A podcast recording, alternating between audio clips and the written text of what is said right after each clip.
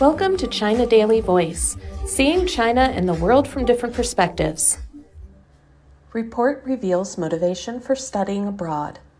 The pursuit of higher education and better work opportunities are the main reasons Chinese students study at foreign universities at the undergraduate level, while the opportunity to broaden their children's experience is what parents want most, according to a new report that came out on Saturday.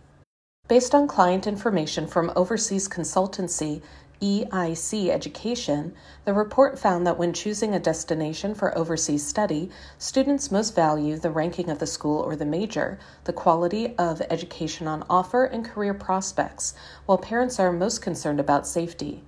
Students worry most about too much homework and academic stress, followed by safety and the language barrier. For parents, safety is their greatest concern, as well as cultural differences and racism.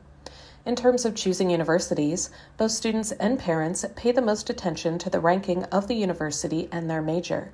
For parents, the employment rate is the third most important factor, but is only seventh in importance for students.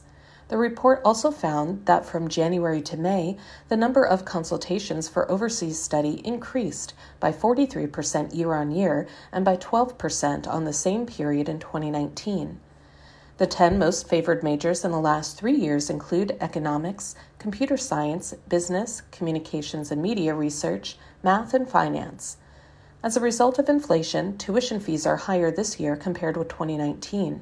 Students going to the United Kingdom are expected to pay 170,000 to 400,000 yuan, 24,000 to 56,000 dollars in fees annually in 2023, up from 90,000 to 360,000 yuan per year in 2019.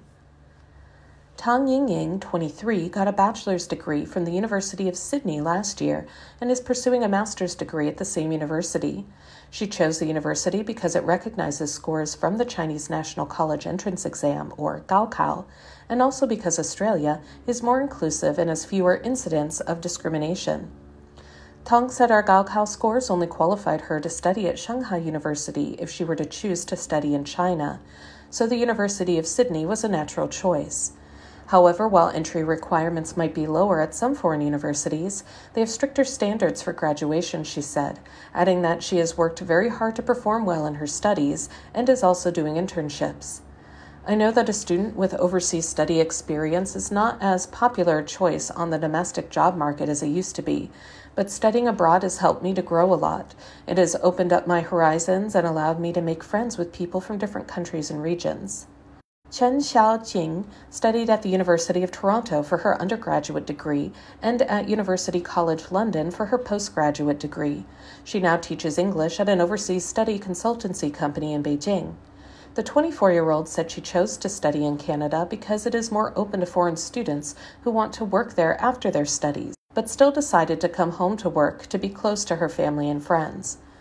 The reason I didn't choose the United States was that I felt it was not safe there and it wasn't suitable for students who are more introverted, like I am, she said. If I only consider things from the perspective of cost, it is likely that it will take a very long time for me to earn back the money I paid over the years on studying overseas. But it is still a worthwhile experience because it allowed me to meet different people, live a different life, and become more understanding and inclusive. That's all for today. This is Stephanie, and for more news and analysis, buy the paper. Until next time.